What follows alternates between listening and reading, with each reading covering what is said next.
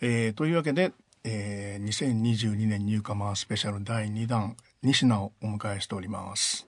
西名です。よろしくお願いします。こんばんは。えー、先日7月27日にですね2枚目のアルバム「1999」が発売になりました。はい。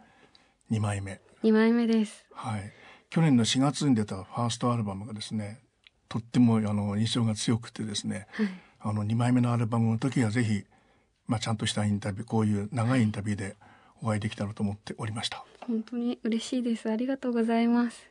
1枚目のアルバムのその反応、まあ、去年1年間1年ちょっとか、はい、どんなふうに今、まあ、受け止めてらっしゃるんですか？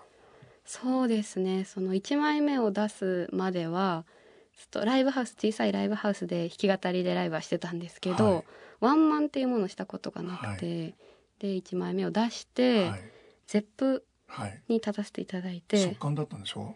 いや多分そうだったんだと思うんですけども、えー、しっかり覚えてないんですけど、その立つ前はちゃんと埋められるのかなってすごい不安でそのキャパを。でもアルバムを出してお客さんがちゃんと来てくれて、はい、ライブをできてあこういうふうに音楽が伝わっていくんだなっていうのを感じられてすごく嬉しかった覚えがあります。はい、そのお客さんが集まるんだろうかっていうのはこうどういう不安だったんですか？自分にそれだけの力があるだろうかとかみんながそれだけ知ってくれてるだろうかみたいなそういう感じ？知ってくれてるだろうかの方が、えそうですね近しいというか、うん、今までなんていうんですかね弾き語りの箱っていうサイズ感でしか立ってこなかったので、はい、想像ができなかったですね。あ想像できなかった、はい、その広さがね。はい、ああのデビューアルバムを出したらこういう状況になるかなみたいなことは想像されてたんでしょ？そうですね。良くも悪くもあんまりさすごい先のことを考えないタイプなのかもしれなくてじゃあこれを出したらここに立つみたいなのが、自分の中ではあんまり想像しないとか考えないかもしれないです。あなるほどね。曲を作る出すみたいなイメージが強いですね。なるほどね。はい、もうともかくもう作って出すっていうことが自分がもうやらなければいけないことみたいな感じで一年ちょっとずっと過ごしてきた。そうですね。あとはもう周りの助けてくれる方々の力に委ねて 自分ができることだけに力を費やして、はい、思考を費やす感じでしたね。はい、でもあの詩を書いたり曲を書いたりするだけではない、まあ、ビジュアル表現とかもおやりになってるわけでしょ？ううんはい。そうですね。ビジュアルとかそれこそミュージックビデオとか、はいえまあ、すごく好きな作業というか、はい、自分でも、うん、思ったことだったり、はい、うんなんていうんですか発想があったらなるべく余すことなく提案します。はい、あそういう中でこの2枚目のアルバムっていうのはあの、まあ、どういうものにしようとかどんなことを書きたいとかっていうことで始まったんですか？えっと2枚目の、まあ、1枚目もそうだったんですけど、はい、アルバムを作ろうっていうふうになって曲を集めていったっていうよりも、えー、本当に1曲ずつの世界観をぎゅっと詰めて大切に大切に作り続けてきたら曲がたくさん溜まってアルバムになったっていう感覚の方が近くて、はい、なので作る段階でこういうテーマ感でアルバムを作ろうっていう意識はなかったです。あでも1枚目と2枚目かなり印象違いますよね。ああそうかもしれないです。やっぱりあのちょっとびっくりしましたもんこの始まり方特に前半の流れは、ええ、はい、これはこうアルバムのために書いたわけではなくてそうですね「愛に1曲目「会いに来い」っていう曲なんですけど、はいえー、この曲はそれこそ弾き語り音楽始めた時からずっと弾き語り活動だったんですけど、はいえー、途中でバンド組んだりとかもしていて、でそのバンドで当時私がやっていた曲で、はい、なのでアルバムに向けてっていうよりもずっと前からあってあこれずっと前からあったんだ。はい「会いに来い」はそうですね。ああのファーストアルバムの前から。ありましたはい。ああでもファーストアルバムには入れなかったんだ。入れなかったですね。うん。そう入れなかった理由があるんでしょ？いやなくて。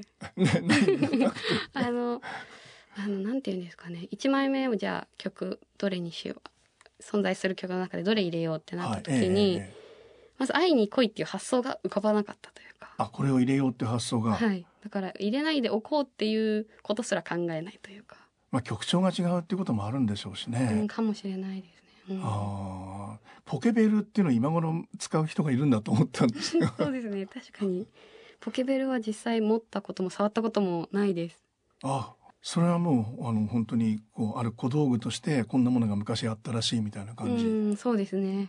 ああ、この1999っていうこの曲っていうのは、はい。アルバムのどの辺で出てきたんですか？最後の曲は。最後の曲はそれこそアルバムをつの作ろうってなる中作ろうアルバムの曲を集める中で、はい。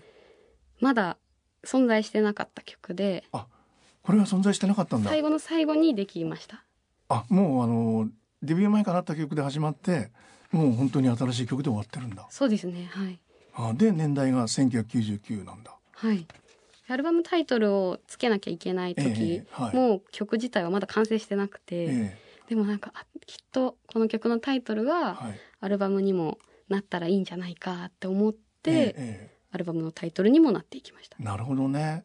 でこのフライデーキッズチャイナタウンは、はいフライデーキッズチャイナタウンは、えまあ、この曲はそんなに古くに作ったわけではないんですけえど、はいえあのフライデーキッズチャイナタウンっていうワードを使いたいって思ってお急に。そこからどんどん作り始めた曲えで、えうん同じ3つぐらいのコードをずっとループで鳴らしながら、はあどんな世界観だろうって想像する中えではい。「あの千と千尋の神隠し」のえ お父さんとお母さんがなんか中華料理屋さんみたいなところでご飯食べてたら豚になっていっちゃえう。シーンが私の中ですごくフィットして、ええその世界観を保ったまま自分の想像の中でどんどん繰り広げていって出来上がった曲です。ああ、でもレーラレーラレーラレっていうこれは？これはえっ、と私ラ行が多分好きらしくってえ あの弾きながらこうメロディー歌詞を考える中えで、はいなんとなく「ラララ」とかはい。ではめていくんですけど、はいはいはいこの「レイララ」はもうメロディーを作ってる段階ではまっていてえ逆に言うとこの「レイララ」以外のワードが自分の中ではまっていかなかったというか。だから良くも悪くも意味を持ちすぎず、ええでも象徴的にここにいてくれるワードっていう感じですね。ああなるほどね。でもこの「会いに来いフライデーキッズチャイナタウン」で始まるとやっぱり今までの前前のアルバムときっとみんなあの違う印象を持つだろうなっていうことはうん。当然予測はされるでしょそうですね。どうなんですかね。自分の中では、う。ええ、うん、同じスタイルでずっと作り続けていたのではいはいはい。まあアレンジ面だったり、はいうん、書いていることだったりは変わっても、なんか自分の中にある軸みたいなところに変化がないので制作において。なのでどう受け取られるか変わるんじゃないかなみたいなことはええ。あんまり考えてなかったです。あんまり考えてなかったんだ。はい、ああすごくナチュラルにやってました。ええ。でも前作のアルバムはやっぱりあるこうまあ一つのテーマストーリーが流れてるようにも思いましたもんね。うーんそうですね。なんかそれこそ出来上がってからアルバムを振り返って思うことは、え前作の方がよりなんていうんですかねミニマムな世界観だったりを大切にしながえら、はい。はい。ええ。書いていて今作の方が少しなんていうんだろうその薄い膜みたいなのが破けていって、なんか広大な想像の中というか、はいはい。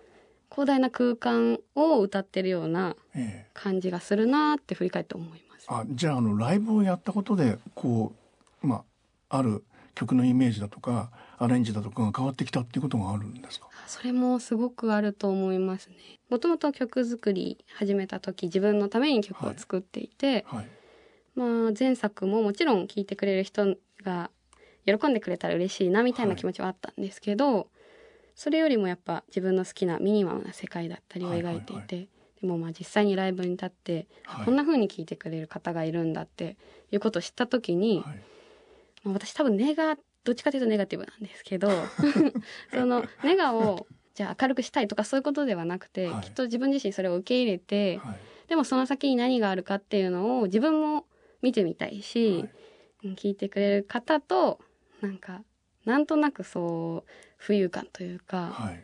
うん、薄膜がなくなっていく感覚にはいはいはい。なれたらいいなってどこかで思ったんじゃないかなと思います。なるほどね。ねでもまあこうやってアルバム一曲まあ順番に聴いてってデビーはあこれはあのまあすでに1枚目の中にある西名さん西名とこう近いものもあるような気もしましたけど、はいそうですね。このデビーっていうのはこうモデルがいたりするんですか？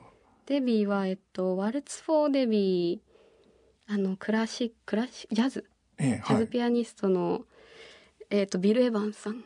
ええはい。のワルツ・フォー・デビ あーのなんかあ おビル・エヴァンスだ。その制作過程というかええ。最後はなんて言うんですかねビル・エヴァンスさんはきっとあんまりうーん素敵なお空への登り方ではあまあねなかっ映画になりましたけどね。たじゃないですか、まあ、自分自身も曲を作る中で葛藤することがあったりとか、はいえまあ、人の苦しみはすごい分かりきることはできないですけえど、はい。なんか制作における悩みだったり、はい。でもそのビル・エヴァンスさんがデビーっていう姪っ子に向けて素敵な曲を作るように、私もどこかにずっと希望を見出してえ。曲をさまよいながら作り続けるんだろうなっていう気持ちを重ねながらええ。書いていきました。え 今ちょっとね鳥肌立ちました。ええどこから書いてったんですか？撃ち落とされたのは天使。どこから書いていったかな？でも最初に多分ギターを持ちながらはい。頭からこういう AB サビはい。っていう流れだろうなって思い、なんとなくそこで A の頭だったりサビ頭はええ歌詞がはまっていて、はいもう飛び飛びになりながらええ。徐々にストーリーを自分の中で組み立てていった感じだと思います。ああこの突き刺してよみたいなねこはい。ういう言葉っていうのはこれはやっぱりそのビル・エヴァンスとデビーっていう話の中から出てきてるんですか？えーそのお話の中では多分出てきてなかったんですけど、はいえこうまあ、自分自身こう、まあ、天使みたいな存在が自分外にあったとしても自分の中にあったとしても、えはいはい。その自分の暗闇との裏腹にはい。すごく刺される感じがあるし、はい。でもそこに希望も見出すし、はいはいはい。なんかそこの表裏一体感というかえ憧れでもそれが苦しい突き刺さるみたいな部分を表現したくて選んだワードだと思います。ああこの見ててあげるっていうこの見てるのは誰なんだろうと思ったえーっと微笑むその果てまで見ててあげるっていう見ててあげるっていうのがねああ見ててあげるっていうのがこうなんていうんですかこの見ててあげるじゃなくてー、はい、見ててあげるっていうんだと思ったりね。確かにそうですね。自分なんかまあうん書いた時のはい気持ちとしては、えそれこそうん自分の中の善悪じゃないかもしれない。うん善悪みたいなところかもしれないんですけど、えはいはいはいはい。うん誰かに優しさを与える時に、はい。それを本当にあなたのためと思ってはい。やれているのかそれともあなたのためだって言い張って自分のためにやってるのを隠して微笑んでるのか、うんはい。自分自身の話だけどそこを客観的に、うん、見てたげるというか。はい、どっか突き放してるとこあるんですよね。うーんそうですね、えすごいミニマムだけどなんか遠い点から見てるみたいな感覚えでは書いたと思います。えなるほどね。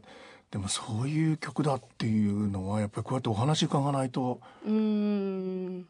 この曲でビル・エヴァンスを思い浮かべる若いリスナーはどのくらいいるだろうっていう。そう。ですね。確かに。それはそうですよね。ええ。うん。でまあ東京マーブルはね、はい。そういう意味ではあの1999当時の東京みたいな感じもありましたけうど、んそうですね。このディスコ感っていうのかな。はいはい。東京マーブルのこれは想像なんでしょ？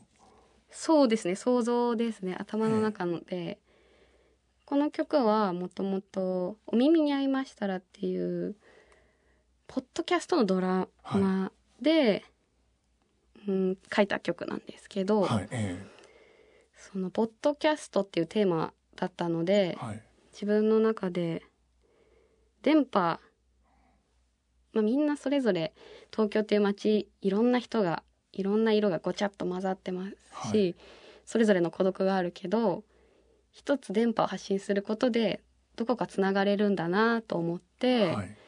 夜の街を一人でさまよい歩歩く孤独感とでも電波でどこかつながってる、はい。会いに行けるはい。っていうのを大きく自分の中にテーマとして置いて、はい。想像でさまよいながら景色を切り取っていきました。ああ、東京マーブルってこのタイトルは？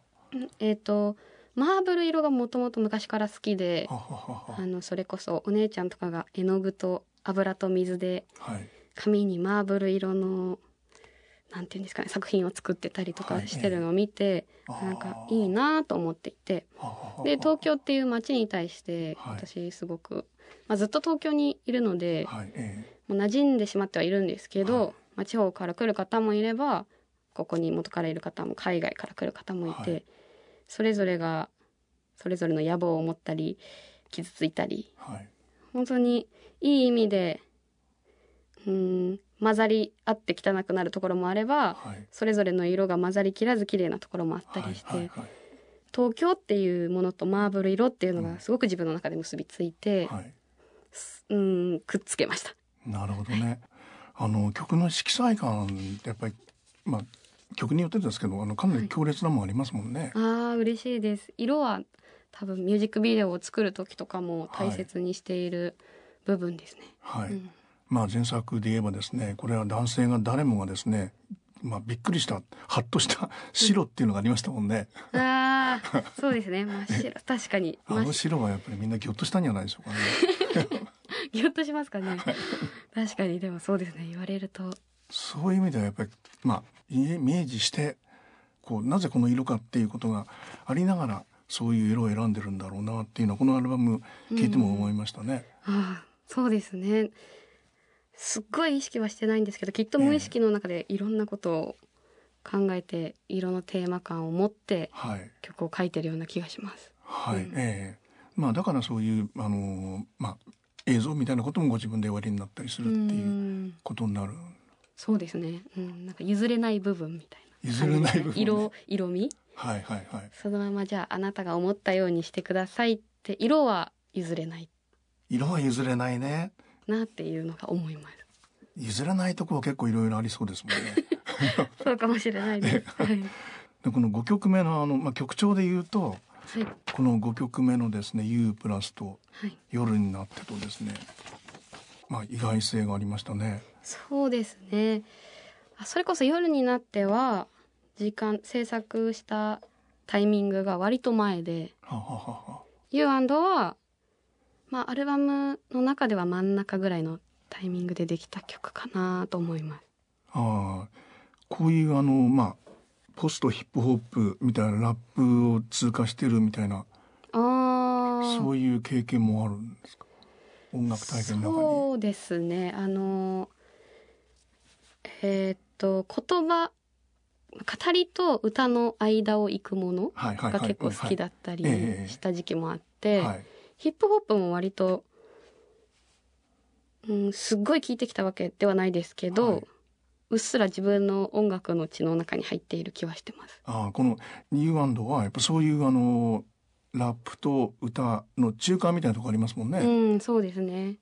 そういうものが好きでした。昔から割と。はい。ああこういうものを書こうと思って書き始めてえー、ユーアンドは、えーそれこそ GMO 証券さんのはいお CM のお話で多様性っていうものを描いてほしいっていうふうにオーダーしていただいて、えでその GMO さんの CM でえはい。映像はコラージュアーティストの五反田さんっていう方が担当されるっていうのを聞いてその方の映像を見て、はい。うん、コラージュの世界観に合うそして自分が思う多様性はい。をちゃんと描ける曲ってなんだろうって思いながらええ。書いていきました。なるほどね。でもあのまあ神か仏が出てきたりですね地球が出てきたりっていう意味そういう意味ではミニマムとは反対のあるような大きい視点もあったりするでしょ？そうですねはい。多様性っていうものがやっぱり自分の中で答えをこの曲を考える中でも見出せなくて、はい。はい。はい。でも自分なりに出た答えっていうのがはい。きっと、うーん多様性つまり自分らしさだと思うんですけど、はい。ええうーん自分らしさを問い続けて、はい。うん、走り続ける中でこう息が切れてはい。心臓の音を感じてはい。わからないけどそこそれが生きてるってことだしうんはい。うん自分が存在するっていうのを自分自身に証明してくれるというか、はいはいはいはい。うん、そそういう問い続けることが自分にとっての自分らしさなんじゃないかなっていうのを、はい。多様性っていう風に描きました。うん、あの地球の陰謀っていうのがねはいこれは、まあ、いろんな人が地球を歌ってますけどはい、地球の陰謀っていうふうに歌った人初めてじゃないですかね。あーええ聞かないですね。聞かないですね 聞。かないですね。これ降って浮かんだんですか？はい、そうですね。神様の名前、地球の陰謀。ああうん、解き明かせない解き明かせないでしょうね。ものねを、はい。でもやっぱり地球はやっぱり陰謀を企んでるっていうふうにこう思うような時代になっちゃってますもんね。うん、そうですね。どっかで誰かが何かを企んでるんじゃないかみたいな。な私自身もなんか、まあ、この曲に通ずる部分なのかもしれないですけど、はい。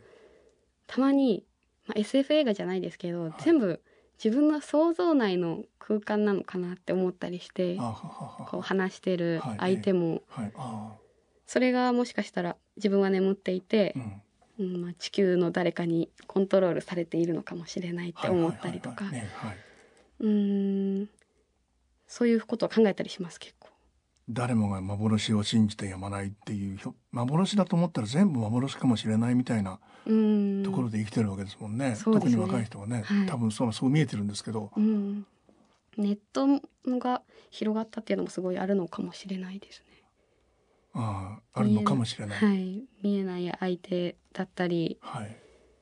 まあいろんな情報を得れるっていう面ではいいかもしれないんですけど、はいええ。情報統制もすごいできるじゃないですか。はいはいはいはい。そういう意味では、あはいええ。多様性っていうことで言うとね、はい。あのー西名のことっていうこのミニパンフレットをはい、いただいてですねとうございあの私生活どうしてるとか、はい。特技が何だとか影響を受けた音楽がどうだとかなんだとかはい、まあ、あの好きな本だとかっていろいろこう書いてある中に大学で勉強したことジェンダーとメディアっていうのがあったんでああはい。えこれは何を言われになったんだろうと思ったんですよ。ジェンダーとメディアはえっ、とまあいわゆるいわゆる LGBTQ プラはいええスだったり、はいそれこそメディアを通して自分たちが受けるジェンダーへの価値観というはいか、ええはい。まあじゃあ女性らしさはどうなんだはい。男性らしさはどうなんだっていうのを歴史の中から昔のメディア、まあ、雑誌だったり映画そういうものを通して学んでいって、はい。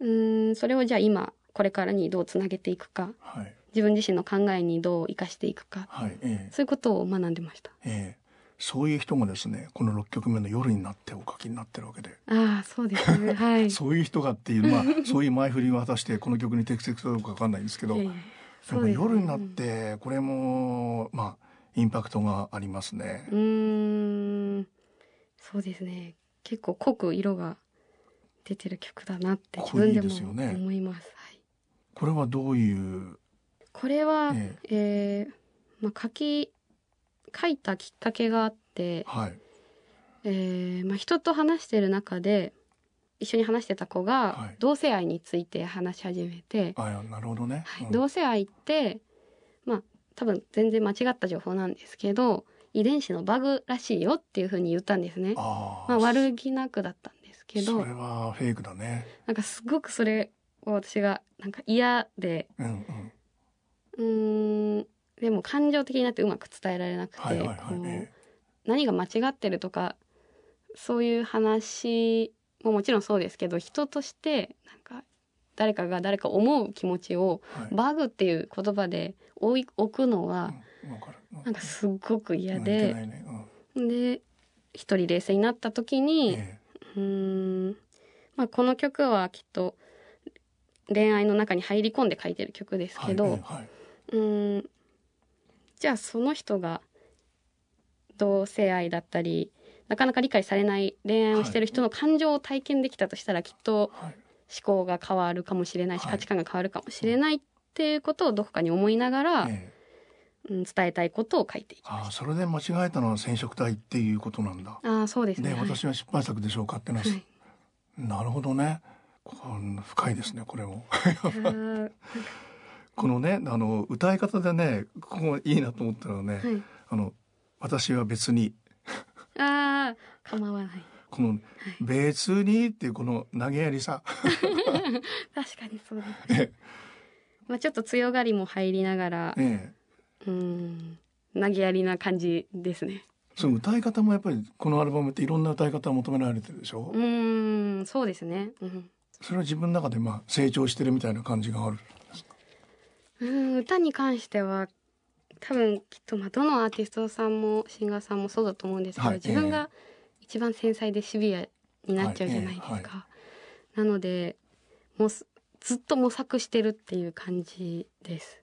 模索してる？はい。ああ。レコーディングが終わってアルバムができて、はい、その時は一生懸命最大限を出せたと思って、も後から聞くと、はい、いやもっとこうだったらもっといい歌が歌えたんじゃないかとか、自分の声はもっとどうあるべきなんじゃないかとか、はい、声に関してはうんずっと探求してます。おそういう探求してる人がですね7曲目の「ワンルーム」と8曲目の「モー」では、はい、まあほぼ弾き語りに近いような形で歌われてますが、はい、そうですね。これ特に「モモ」はギターと歌だけではい。だけですもんね。すごく緊張感がありましたレコーディングああ、はい、ワンルームはこれは夜になっての流れのようにも思えましたけど。うん。確かにそう言っていただくと自分では気づいてなかったですけど流れで聞くとそうですね。そういうふうにも感じれます。まあ生活感って言いますかね。うん、さあのさっきの言葉をまあ借りればそのミミミニマム感っていうのかな。はい、パーソナルなとっても個人的な歌っていう意味で。はい、これもモデルがいたんですか？じゃあ。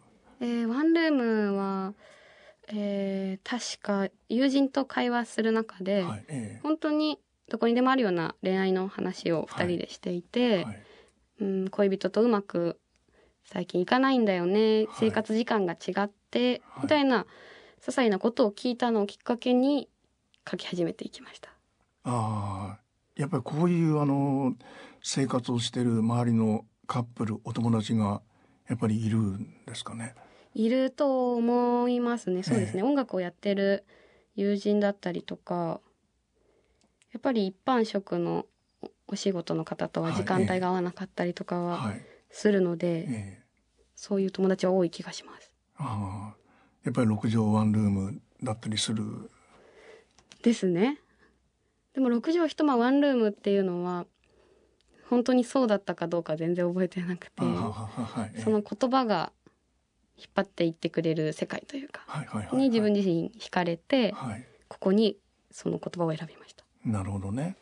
大昔の話をしちゃうとね、はい、四畳半一間とか三畳一間っていう神田川みたいなね。あはい、えー、そういう意味で言うと私結構自分が生まれる前の曲だったり、はいうん、歌謡曲。70年代80年代の曲も結構好きだったりしてそうなんですか。影響は受けている気がします。ああ三畳一間の下宿みたいな。三畳一間の あ下宿ってなんかいい世界観ですね。いい世界観 この自分が怖かったっていう人はどんなふうに自分のことを怖いと思ったのかなと思って。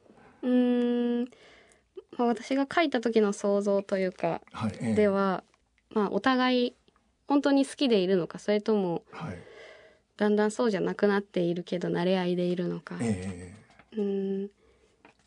自分の誠実さが欠けていくのが怖いというか。自分の誠実さが欠けていくのが怖いね。うんだったり、ね、男の子の歌みたいに思いますもんね。そうですね。最初はあの女性目線で言葉を綴ってるんですけど、はい、それ以降は男性目線で書いてますね。両方入ってますもんね。はい。ええだから自分自身に対する恐怖心、ええ、正しくあれないことだったり、はい、慣れ合いになっていくことへの恐怖をここでは歌っています。なるほどね。で、ももはですね、これはペットを歌ってんのかなとかね。ああ、でも本当にそういう存在で、ええ、書いた時自体はえっと、まあちっちゃい子が寝る時に抱きしめてるぬいぐるみみたいな関係値のものを描いていたので、ペットはすごく近しい。あ、なるほどね。はい。ええ。あこれはもうあのこういう弾き語りで歌う必然性がある歌だったんだ。うんそうですね一番身近なっていう意味でそうですね曲、まあ、歌詞の世界観も歌の世界観もギター一本がきっとこの曲はより良くしてくれるというか、はい、そういうふうに思ってました。なるほどね。でもこういうあのまあ7曲目もそうですし、まあ、8曲目ももそうですしいわゆる女性シンガーソングライターっていうふうにカテゴライズされるタイプの曲でもあるんですよね。はい、でもそういうあのシンガーソングライターとかこうシンガーとかボーカリストとかっていうようないろんな今のあの音楽を語る時の、はい、まあ分け方、はい、それについてはどう思ってらっしゃるんですか？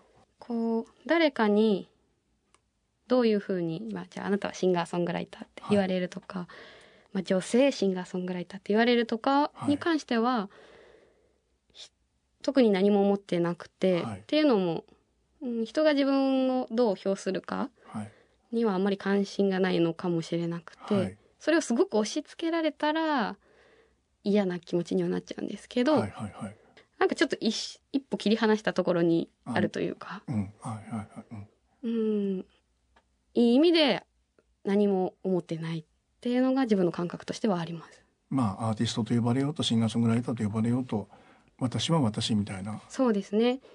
あとはもう一つあの最近山下達郎さんの、はい、お話を聞いたあの直接じゃなくスタッフさんから聞いた話なんですけど、はいまあ、同じですからね。はい、あの山下さんが自分はアーティストじゃなくてミュージシャンだっていうふうにおっしゃっていて、はい、ええ、職人だって言ってたこともありますしね。なんかそれがすごくかっこいいなと思って、はい、アーティストそんな芸術家なんて僕はそんなじゃないよみたいなその謙遜されてる山下さんがもうかっこよすぎると思って、はい、それ以降自分の中ではミュージシャンと名乗っていきたいって思ってます。あ、ミュージシャンっていうふうに言いたい。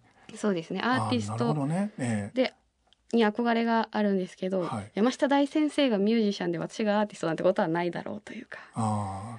ミュージシャンっていう姿に憧れてます。なるほどね。はい、まああんまりミュージシャンの友達とかがいるわけじゃないのでお話はたくさんしてるわけじゃないんですけど、はいえー、うんハードルを自分でちゃんと高く設置してどんどん超えていく方と、ちょっとネガティブで、うん、私なんかってなりながらでももっといいものをずっと追い続ける方と、なんかすごい2タイプいるんだなっていうのを最近すごく思ってます。はい、はい、なるほどね。どっちでやりたいっていう私実際は多分低いちょっとネガティブでもっといいものが作れたらってもがき続けるタイプなんですけど、はい、気持ちの憧れとしてはうん、出来上がってすぐあ私最高神ってなれる方にとっても憧れます。あで9曲目のスローモーションがですね、はい、これがあの1枚目の西野だなと思ったりもしたんですよ。ああそうかもしれないですね。はい、えー、これもストーリーがある。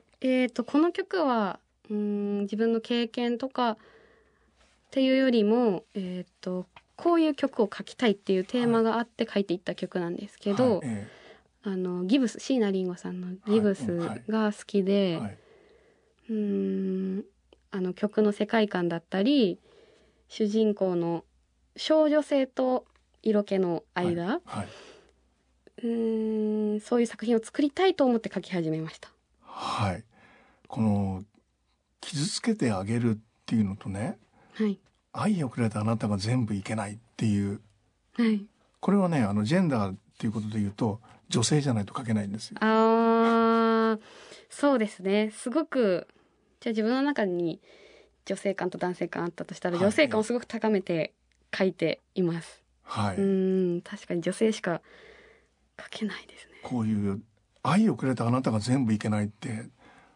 男は絶対言えませんからね。ええ。ーあでもそうかそうですよね。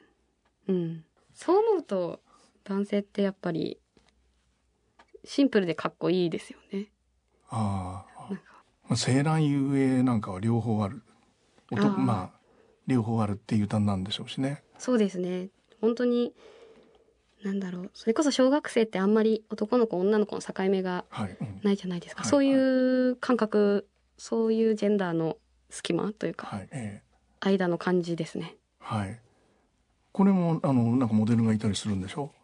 この曲自体は、うん、私自身とすごく重なっていて、はい、えっ、ー、えー、とまあ音楽活動を始める中でずっと弾き語りでやっていて、はい、でもまあ道中バンドをしたりグループ活動をしたりっていうのを並行してやっていて、はい、でもその途中であここから先は仁科一人のスタイルにそれだけに集中していこうって思ったタイミングがあってでその当時入っていたグループでのみんなでのラストライブがあって、はい、でそこでスタッフさんがライブ終わりの会場 BGM で、はい、ユニコーンさんの素晴らしい日々をかけてくださって、それを後から聞いて詩を改めて読んで、うん、なんかあの曲のいい詩ですよね、うん、あの曲の最後が「えっと、君は僕を忘れるからそしたらもうすがいに行ける」っていう詩で、はい、私なりにそれを考えた時に、はい、この言葉を送ってもらった身として、はい、あここから先みんなのことを、まあ、瞬間的に忘れちゃうぐらい、え自分の進むべき方向だったり、やるべきことに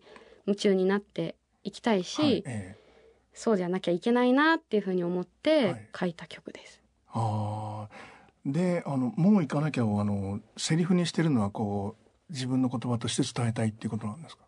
うんそうですね。きっと振り返るタイミングもあって、はい、まあ、同窓会みたいな感じで、はい楽しい瞬間に戻って、はい、でもずっとその空間にはいれないしまたそれぞれがそれぞれの道にもう行かなきゃって言って、はい、バラバラになって歩み出す、はい、なんかそのイメージでもう行かなきゃっていう言葉を、はい、うんまあ話すように。一番素な形でね。入れました、えー、なるほどね、えー、でそういうアルバムの最後はですね「1999」でもあるわけですが、はい、この1999年っていう年は、はい。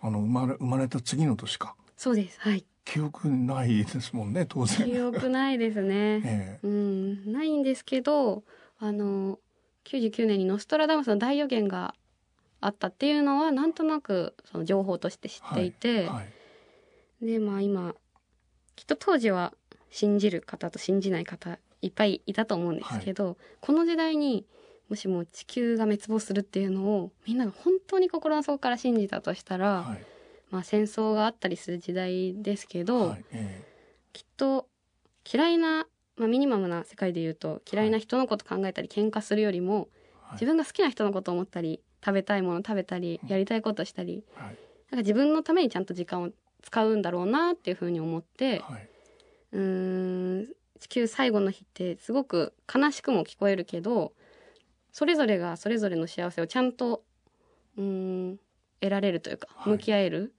時間なんじゃないかなと思って、はい、そういう希望を込めて書きました。ああなるほどね。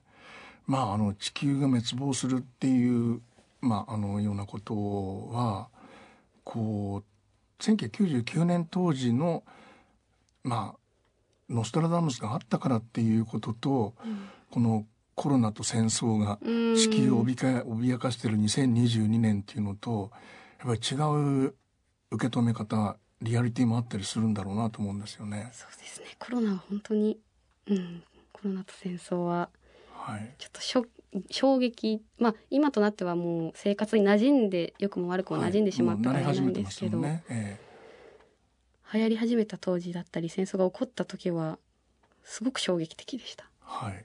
制作にすごく刺激というか、はい、うん静止感みたいなものは、うん、そこからどんどんどんどん流れ込んできた気がします。あなるほどね。それはアルバムに反映されてると思います？されていると思います。ナインティナインティナインもそうですし、はい、フライデーキッズチャイナタウンもどこか自分の中で、はい、戦争っていうものだったりコロナがあって出来上がった曲だなって思ってますね。なるほどね。私自身もあのコロナが始まりの時は学生で、はい、急に学校に行っちゃいけないみんなに会っちゃいけないっていう風になったので、はい、うん3年間とか友達に会えない楽しいことは制御される、はい、空白の学生時代を思うと、はい、なんか、まあ、すごく他人事みたいになっちゃいますけど、はい、かかわいそうだなというか、えなんか代わりの楽しみが与えられるべきなのにってすごく思います。はい、あ。そういうあの、まあ、空白を経験した世代にしかわからないこととかそういう世代だから歌えることとかそういう人たちに向けて歌いたいことみたいなものもありますか？世代間はそんなにやっぱりあまり考えないんですけど、はい、きっと同じような時代を生きてきた子たちまあそれこそジェンダーじゃないですけどいろんなものの線引きが薄まっている気はしていて、はい、うんその自分の中にもあるうん囚われたくないっていう気持ちをちゃんと発信していきたいし、うんそれをまあみんなそうであれっていうよりは、私はそうでいたいうん何にもとらわれたくないし、はい、そうであったらいいなって思ってるよっていうふうに、ちゃんと書き表していきたいって思います。はい、なるほどね。それが譲れないことでもあるのかな。